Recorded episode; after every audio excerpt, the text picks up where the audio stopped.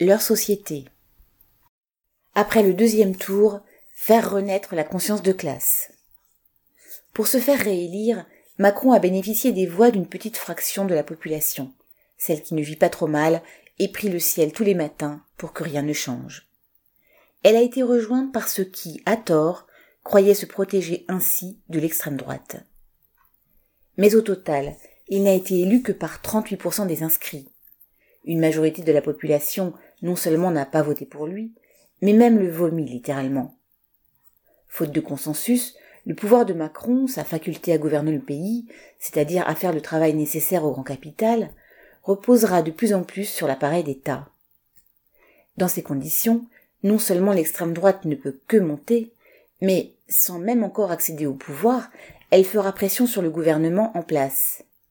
Il suffit de se souvenir de la surenchère anti-migrants et islamophobe du gouvernement, de la répression féroce des manifestants gilets jaunes, de la succession d'états d'urgence dont on ne sort plus, des surenchères policières, pour avoir une idée de l'avenir immédiat. Les prétentions politiciennes d'un Mélenchon et de ses alliés sont à évaluer à cette aune, et, plus encore, aux catastrophes économiques et militaires qui se dessinent et qui accéléreraient le durcissement du pouvoir de la grande bourgeoisie. En face, le moins que l'on puisse dire est que le monde du travail n'a pas réagi avec ensemble. Il semble que tous les cas de figure aient existé. On notera simplement d'anciennes villes rouges, particulièrement dans les Hauts-de-France, mettant Le Pen en tête au premier tour et majoritaire au second. D'autres villes ouvrières ont placé Mélenchon en tête, puis Macron, ou, comme aux Antilles, Le Pen, au deuxième tour.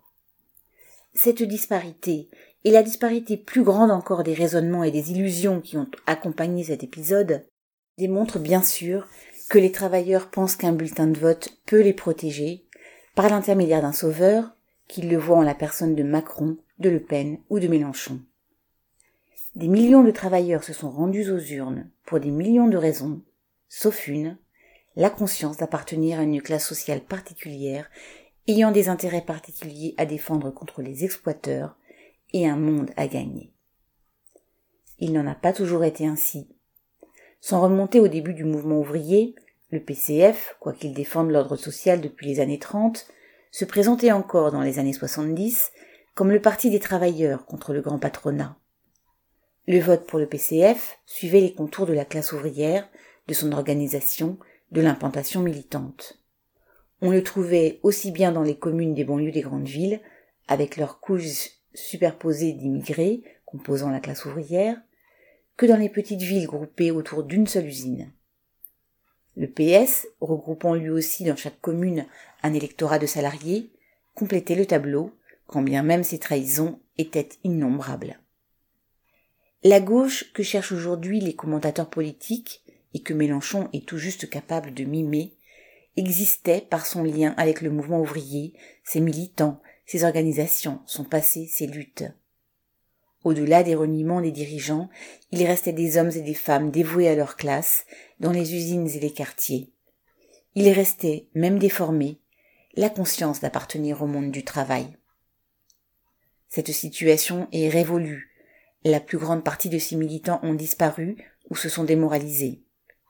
De reniement en reniement des dirigeants politiques et syndicaux, on en est arrivé au 24 avril 2022, c'est-à-dire à, l'inexistence d'un vote ouvrier, indiquant le profond recul de la conscience de classe. Pourtant, la vie des travailleurs, l'exploitation vécue ensemble, la communauté des situations d'un bout à l'autre du pays et au-delà des frontières, l'arrogance du patronat, poussent jour après jour à la renaissance de cette conscience. Cela ne pourra se faire sans militants. C'est donc la tâche des nouvelles générations. Paul Gallois